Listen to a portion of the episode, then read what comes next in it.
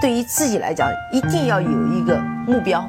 一个企业，它真的要对什么人负责任？嗯，要对社会负责任，嗯，对员工负责任，对股民负责任。这个三个责任，一个国家的发展，实体经济是永远是是顶梁柱。各位好啊，给你一个真实生动的格力电器，我们给的比你要的多。半年报已经出来了啊，上周五出来的，但是我上周在出差。基本上是飞机落地之后，才第一时间打开手机看到了格力的半年报和各位网友在雪球上面啊，在我后台的留言。那也是今天才有时间坐下来把格力和美的的年报稍微做了一下梳理。其实，在这个时间点，华为其实已经发出了不少有质量的文章，但是我不知道有多少人呃是愿意去仔细去研读的。呃，那我还是把呃我看到的年报，按照我的思路和顺序，用讲的方式跟大家去稍微唠一唠。呃，那我们就先来从第一张营业收入这张主的表格来看，我是把美的和格力的放在了一个屏幕的下面，我们来做一个对比，好吗？那营业收入呢，上半年格力呢是做了九百零九亿，格美的呢是做了一。一千四百二十六亿，从销售收入来说，一定是美的是大过格力的，这个没什么好讲的。但是从增长率来看，格力还是非常的猛的。格力是在销售额方面是出现了三十一点五百分比的呃上涨，这个还是在大势不好的情况下，在一八年上半年是出了一个非常好的成绩。美的呢是十四点六，再来看一看呃规模的净利润。格力呢是创造了一百二十八亿的净利润，上增上涨百分之三十五点四八。美的呢是一百二十九亿，那上涨是百分之十九。那就是说，从这两项最主要的指标来看，嗯，格力应该是都大幅跑赢了美的。我指的是增长率啊。从销售额来看，美的大，因为它有很多小家电是格力所不具备的。另外，我们在后面的表格也会看到，美的呢在出口的业务上做的确实要比格力好很多。再来比较几个小的数据，每股的盈利呢，格力是做到了两块一毛三，格力是六十亿股的股本。那美的呢是做到了一块九毛七，美的是六十五亿左右的股本。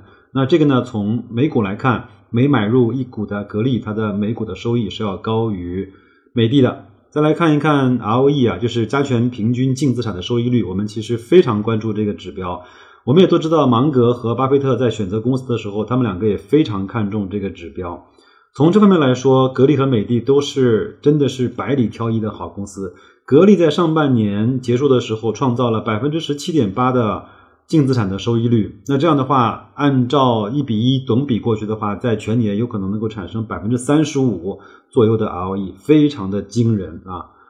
呃，美的呢也不差，美的呢是在上半年产生了十六点四的 ROE，那全年来看也是在三十三左右，也非常的棒。这就是呃我们最关注的半年报的一些指标和一些数据。这个从这方面来看，美的和格力都是非常出色的公司。无论是放在家电行业，还是放在蓝筹行业，还是放在整体的三千五百多只上市公司来看，都是非常好的公司。有一个数据呢，在年报里面其实没有披露，但是我计算了一下，就是净利率啊。那格力呢，上半年产生的净利率是百分之十四，比去年的整体百分之十五呢，是略略降低了一点。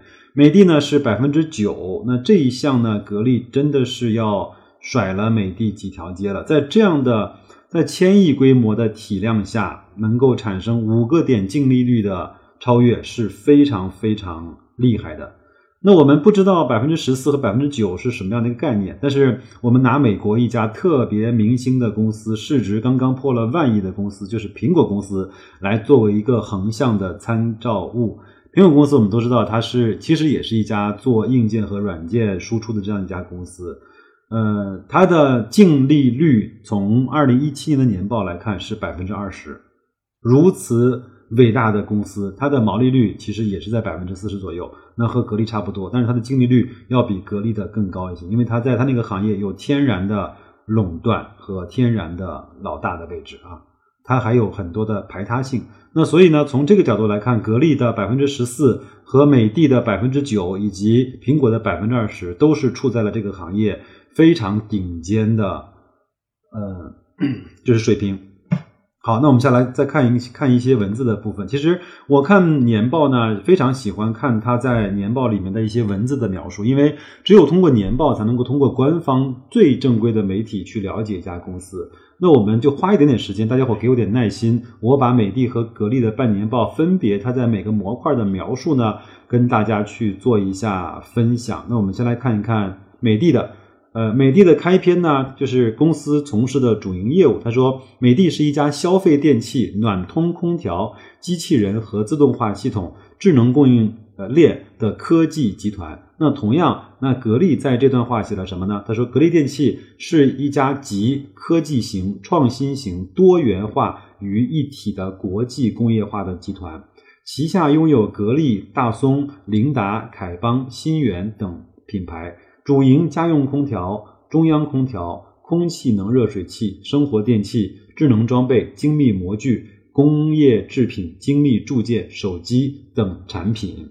那从这两段描述来看，其实格力在这两年，它对它主营业务的描述，其实是在发生了一些呃改变的。它是科技型、创新型、多元化为一体的工业集团，它已经不说自己是一家专门生产空调产品的，呃，就是。集团了，在这个方面，其实他他在下面，包括他这两年做的很多事情，都是根据他这个的战略的部署去呃走的。好，那再来看一看美的的情况。我们以前呢非常仔细的去扒了一下格力在全全球的几大的生产基地啊，那其实美的呢。它在全球化的运营方面做的其实比格力要好。那我们来看看美的的情况。美的的业务呢已经遍及全球。那迄今为止呢，美的已经设立了十五个海外的生产基地，海外员工超过了三万五千人，全球设立销售机构啊达到二十四个。主营业务的涉及呢，到了二百多个国家和地区，结算货币达到了二十二种。那同时，美的也是全球领先的机器人智能自动化公司德国库卡集团的最主要的股东，约占个股份呢是百分之九十五。这个呢就是美的的对它整体的一些海外业务的一些描述。那格力呢，它是更多的是说在暖通它。呃，暖通和家电领域呢，它集研发、生产、销售和服务为一体。那领先的技术水平、独特的营销模式，引领中国制造，致力于为致力于为全球的消费者提供技术领先、品质优越的暖通家电产品。自主的品牌，呃，已经远销一百六十多个国家。从这方面来看，格力还是有很多的路要向美的去学习的。用户呢，超过四个亿。那美的的用户呢，它在年报里面披露的是超过了三个亿。那这方面来看，格力还是做的不错的。那格力还说，其中家用空调呢，产量销量已经连续的二十三年领跑国内市场，基本上就从二零零五年嘛，那连续十三年领跑，呃，就是全球市场。截止到二零一七年，家用空调全球市场占有率百分之二十一点九。那基本上领先第二名七个百分点，第二名指的就是美的，第三名指的是海尔。那二零一二年至今啊，商用空调的市场占有率一直是居国内市场第一的。在智能的装备领域呢，他说在珠海、武汉、洛阳三个地方设有五家子和分公司，其中有十个智能装备相关的研发部门，研发人员达到了三百人。其其下面还有一些，比如说工业机器人啊、数控机床啊。工厂自动化、热交换设备啊、钣金注塑啊、智能物流啊，还有很多巴拉巴拉，这我就不念了啊。他还说自己有很多的机器人的一些专利，包括比如说关节机器人、六度自由的关节机器人和四轴的马舵机器人。这方面，格力确实是在花一些大的呃，就是精力和研发的投入在做。另外呢，他在年报里面也是非常浓墨重彩的去讲了。这方面它的一些成绩，那再来看一看两个公司可以去同比的一个东西啊。那在二零一八年的财富的世界五百强，美的呢是排名全球的第三百二十三位，排名上升一百二十七位。在格力的年报中没有看到财富五百强的排名。那我看到的一些新闻是，格力是从五百强里面呃退出来了。主要的原因呢，我认为应该是在销售额，因为呃，据我所知，呃，如果没有理解错的话，财富五百强在全球排名的主要的占比和权重就是销售额。那销售额的话，格力是落后了美的，大概去年是落后了落后了一千亿。那这个呢，就会落出来了很远的位置。但是有一项可以比，就是福布斯全球上市公司的两千强里面。那美的呢是排在了二百四十五位，距去年呢是大幅提升了九十位。格力呢也披露了这项数据，那它是排在第二百九十四位，基本上落后美的五十个名次，呃，较二零一六年跃升呃大概是七十位。在这方面来看，其实总体的实力和影响力来看，美的还是要稍稍的领先于格力的。那我们再来看一看下面的一些情况。呃，下面的这些数字呢是美的的年报里面提供的啊。那我们来看一看，呃，根据工业和信息化部发布的数据啊，今年上半年家用电器主营的业务收入达到了七千四百二十二亿元。就是说，我们整个中国的家用电器家电这个行业，在上半年一共产生了七千两百二十二亿元的营业收入。那我们再来算一算，美的大概在一千四，然后格力大概是在九百，那这样的话，已经大概在两千三，已经占到了三分之一。那加上海尔的，其实他们三个已经已经在整个家电的行业形成了头部和寡头的这个效应。累计呢，同比是增长百分之十三，利润总额听好了啊，利润总额是五百二十二点九亿元，累计同比上升是百分之十五点九。就是说，整个家电行业有可能在一八年整个运行完了之后，可能会产生一万五千亿到六千亿的营业收入，然后呢，可以产生一千亿到一千一百亿左右的利润。但是这个里面，海尔。美的和格力是能够占掉半壁江山的。那所有后面的你们所知道的所有的品牌，无论是老板、小天鹅，还有这种奥克斯、TCL、康佳、长虹，所有的，嗯，他们只能够去瓜分后面的百分之五十。好，再来看一看 美的的一些呃发布的一些报告啊，呃，它上半年呢，家电行业内销市场分化比较明显。各个品类的表现是不一致的，空调和冰箱和洗衣机，就是空调和冰洗呢，基本上是延续了平稳的增长态势，但是呢，增速有所下滑。那厨电类的产品整体表现不佳，就指的是老板啊这种呃帅康啊啊，包括呃美大的集成灶啊这种呃厨电的品牌整体表现不佳。这个我相信一定是和房地产是更息息相关的。那其中，两千一八年的上半年，空调市场零售量和零售总额分别达到了三千八百六十三万台和一千三百二十一亿元的整体的水平。我们作为格力的长期的投资者和持有者呢，我们应该对空调这个市场的规模有一个基本的了解。呃，另外呢，上上半年来看，整个线上的市场表现是比较突出的。市场零售量和零售总额呢，分别提升了百分之四十四点九和百分之五十四点八，就是整个线上的增长率要快过于整体和线下。另外，零售额的上涨要快过零售量的上涨，为什么呢？因为今年其实，在呃五六月份，其实出现了很多品牌呃集中的这种提价。那在产品表现方面，智能化啊、舒适化、高能效的高端产品占比提升。我们都知道。智能化、高端化，其实它是就是和变频空调是完全分不开的。那在变频空调中，芯片又是一个不可或缺的主要的零部件。所以大家明白了吗？格力说它能够掌握了除了芯片之外，空调生产和制造所有的核心竞争力。为什么现在一定要来投芯片？因为芯片如果搞不定，被人卡了脖子的话，它就会像中兴通讯一样，非常的不舒服。接着看中央空调新风产品增长快速，自清洁、除甲醛、PM 二点五等增益性功能逐步被消费者接受。呃，消费者呢从刚需的温控功能已经逐步发展到了到健康增益的领域。受众群体呢从全年龄发展到重点聚焦儿童、孕妇、老人等群体，健康意识成为了行业增长的原发动力。好，这就是对这个行业的一些表述。那么下面呢，再来看看两张表格，还是把美的和格力呢放在了一起来去表述。先来看看美的的，美的呢，整个在一千四百多亿的营业收入里面呢，制造业是占了一百三十一亿，那毛利率呢是百分之二十八点五七。呃，格力呢是九百零几亿的销售营营业收入里面呢，是有七百八十七亿是产生在制造业，那它的毛利率呢是在三十三点六一百分率啊。那所以说，在整体来看，格力的毛利率是要好过美的的。再来看看暖通，暖通就是空调嘛。那美的的呃，在空调方面的毛利率呢是百分之三十点二九，这个其实已经已经非常不容易了。呃，但是格力呢做到了百分之三十四点三七，呃，这个更是一个令人恐怖的一个数字。再来看看消费电器，消费电器呢就是我们所熟知的小家电啊，包括这些东西啊。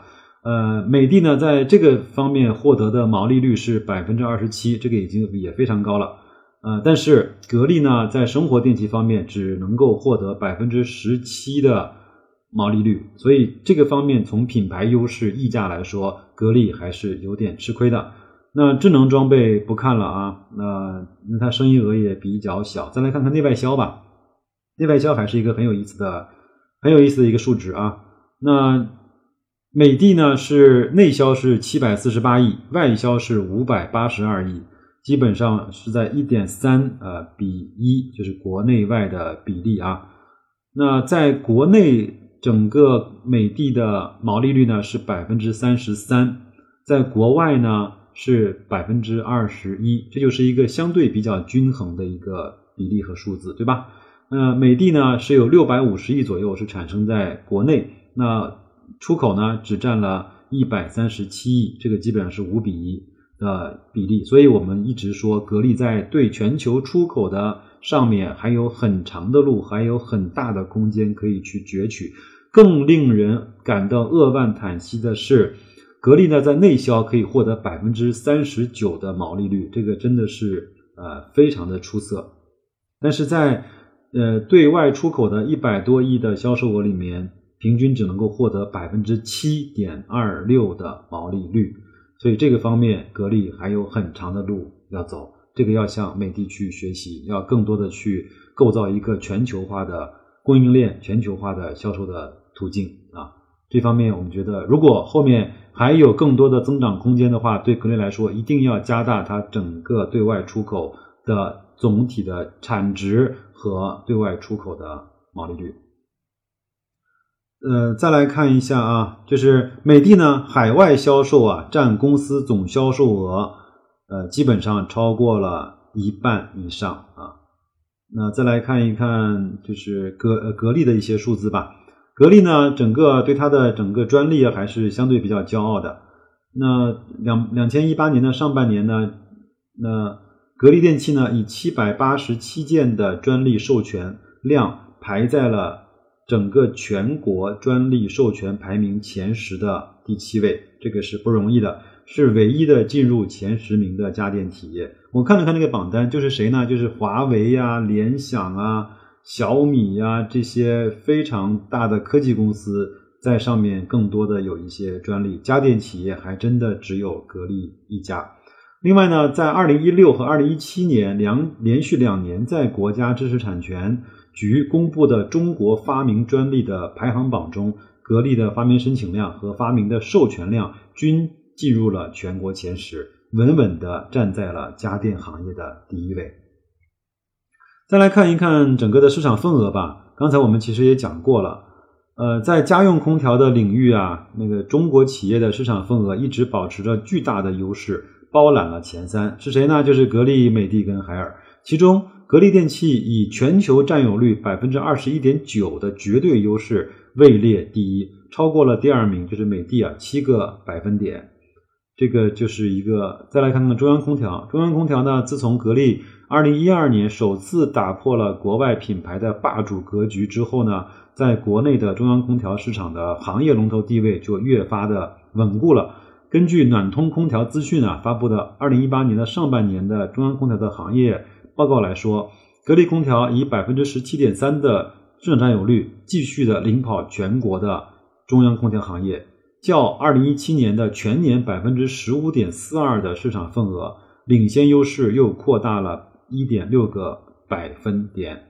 好，那再来看一看，它专门提到了一个叫呃，就是芯片啊，这个题目呢就叫。就是它那个标题叫“立足长远，进军空调芯片设计领域”。那有几个关键词，我们其实前面讲过，我再来帮大家去抓取一下。第一个呢，是不是为了明年的业绩，是立足长远，为了以后发生极端情况的情况下，不要被别人卡着脖子。这是第一个关键词。第二个呢是进军的是什么呢？进军的是空调芯片，它不会生产骁龙八四五的，不会生产英特尔的 CPU 的，这个请大家放心。它进军的是空调芯片，更多的是在变频智能空调方面需要的一些芯片。第三个关键词是设计领域啊，呃，就是立足长远，第一个关键词。第二个是进军空调芯片，第三个是设计领域。它并没有提到我要生产，我要建。几百亿的生产线，那我把这段呢给大家念一念啊。今年以来呢，随着节能环保、消费升级的越发的明显，那变频空调在公司产品结构中比例大幅度的提升，导致呢公司。对空调芯片的需求大幅度增加，目前公司所需的芯片主要依赖于进口。二零一七年芯片进口的数额达到了十数十亿的人民币。据董明珠在呃股东大会上讲，大概是在五个多亿的美金啊。随着公司的发展，芯片的需求量会进一步的增加。那格力呢，已经掌握了除空调芯片之外制造空调所需的全部核心生产技术。为了进一步提高公司的综合竞争力，在空调行业的话语权以及成本的管控能力，公司近年来已经在自主研发空调芯片的设计技术，目前呢已经有了一定的技术积累。为谋求公司长远发展和股东的长期利益，下一步公司将专门设立专门的团队，以及稳步的推进该领域的技术研究和产品的开发工作。啊，这就是全文，就是他没有提到我要生产，更多的是技术研发和产品的开发。他我相信他会把生产外包出去的，好吧？好，再来看一看格力的一些财务数据啊，这个数据我觉得也很有意思，可以去看一看。那在上半年呢，整个的收入是在上升的。那成本呢，也基本上和销售收入的营业收入的上升的幅度差不多，在百分之三十五。但是销售费用倒是同比有了百分之五点九的下降，这个在成本控制方面做的是不错的。但是呢，管理费用提升了百分之五十九，它后面专门有一个备注是说，主要是用于职工加薪、呃物资的损耗和折旧增加所致。这个应该是一种财务的。呃，记账手法这个我们不去细扒了啊。还有呢，财务费用也上升了百分之六十四。他说，主要是由于汇汇兑损失减少所致啊。这个就是它比去年在外汇损失方面的损失要小了啊。再来看一看所得税啊，所得税呢，其实它就是反映在净利率、净利润后面的一个就是费就是税率啊。它也有了百分之四十三点六二的上升，就是说它整个营业收入上升了百分之三十一的情况下，它的所得税的费用上升了百分之四十三点六二，所以格力呢一直是在纳税方面是比较稳健和积极的啊，这个我觉得也是好事情。第二个呢，也是确实反映了我们国内现在对生产制造企业。的税负过重的一个缩影吧。我觉得，如果国家能够想通一件事情，不要用大水漫灌、增加资金的方式来去提振市场，而去对个人也好、企业也好、这些中小企业也好，去做更多实实在在的减税的工作，我们的嗯，就是企业的收益情况，包括呃消费的活力情况，真的会好很多。希望我们的管理层能够知道这些事情啊。最后一个指标呢，我们再来看一看两个公司的股东和持股的一些情况，这个也非常非常的有意思。其中第一个数据呢，还是挺令我震惊的。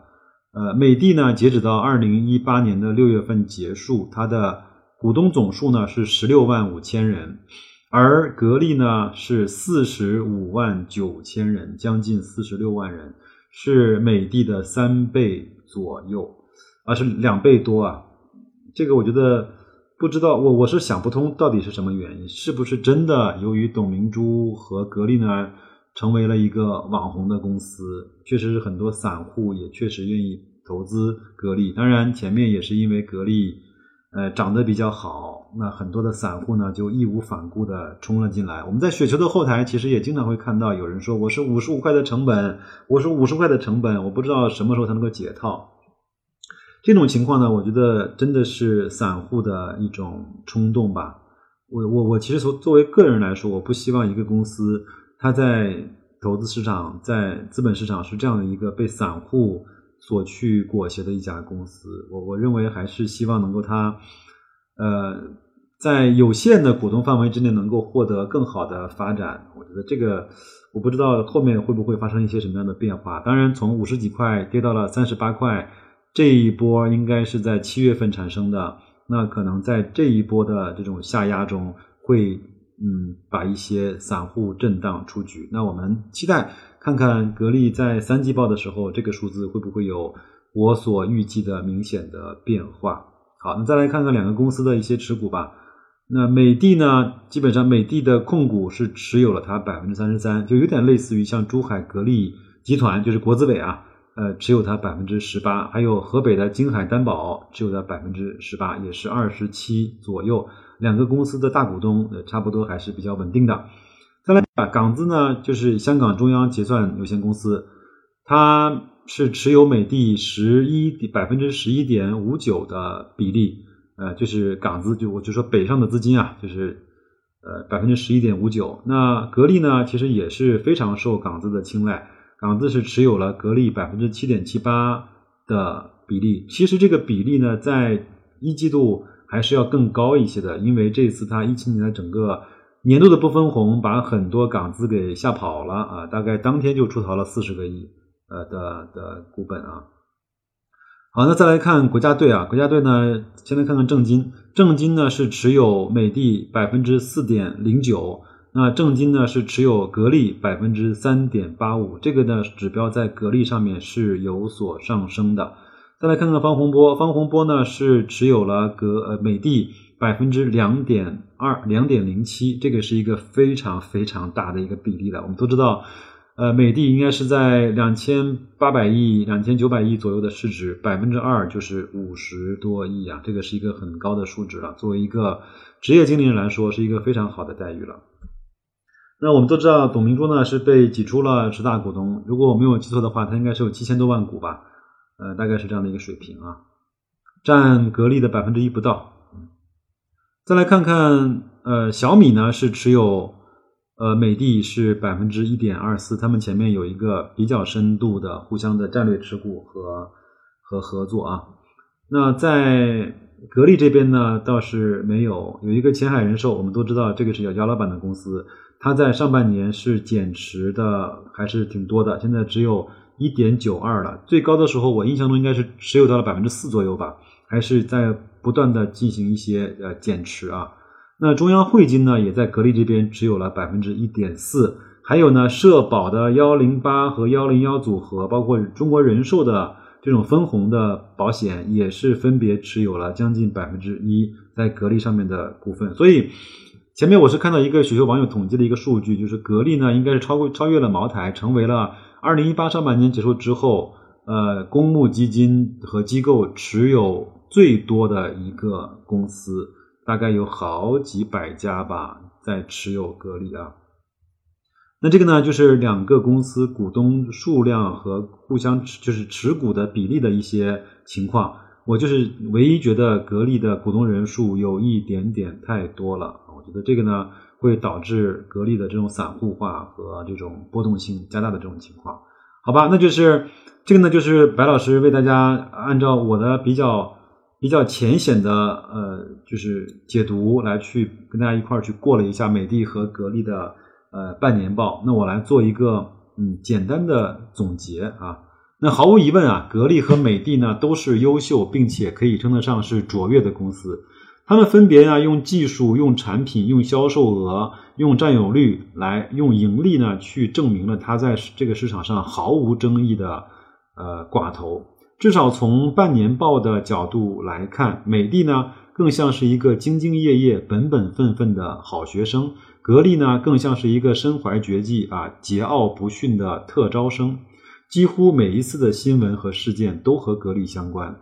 有点像看着他屌乎乎的，但是你还干不掉他的这种情形。我建议啊，每一个格力的股东呃都应该去看一看美的的年报，去通过美的的年报呢去了解一下这个市场，了解一下这个行业的发展。虽然几乎我不持有一股一股的美的啊，其实呢，我本人对格力的年报抠的并不是很细。第一呢，我不是财务专业毕业；第二个呢，我相信。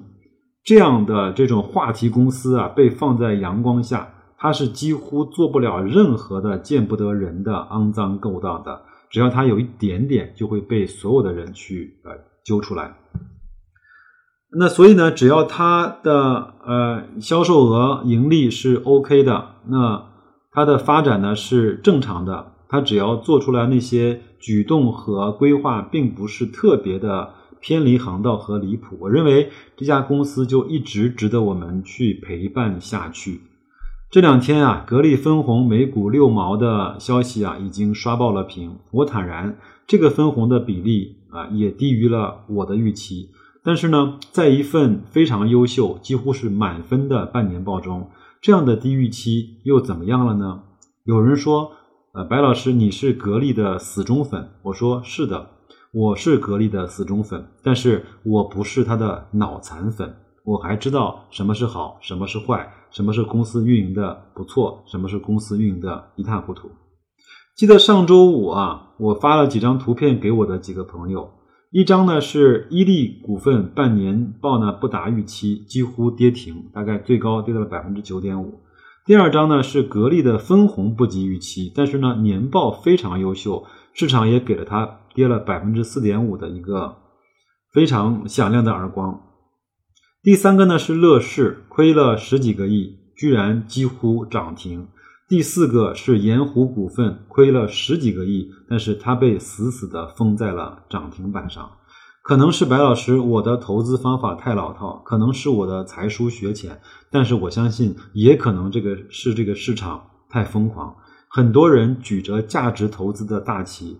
冲入到这个血淋淋的市场，才猛然发现自己呢已经被割了韭菜，自己呢已经站在了万丈深渊的边缘，自己由于做了一些错误的举动，已经没有办法去挽回，让自己到了万劫不复。记得当时在唐朝出版的《手把手教你读财报》的第一篇文章中，他就说，财报啊其实是用来排除坏公司的。我深以为然，确实是好公司，其实不用太去鸡蛋里挑骨头，就是差公司呢，去用财报去排除就可以了。我们应该啊用常识来投资。我们做投资呢，不是要伤害自己，我们做投资是要强大自己。那就这样吧，祝各位越来越强大，祝各位投资愉快，祝各位很快的能够收到格力每股六毛钱的分红。不要忘了，他还有三百多亿的未分配利润。董明珠讲了，他以后还是要分红的。我们给这样的几乎满分的学生一点点时间，我们看他后面如何更好持续的好下去。那就这样，再见，各位。现在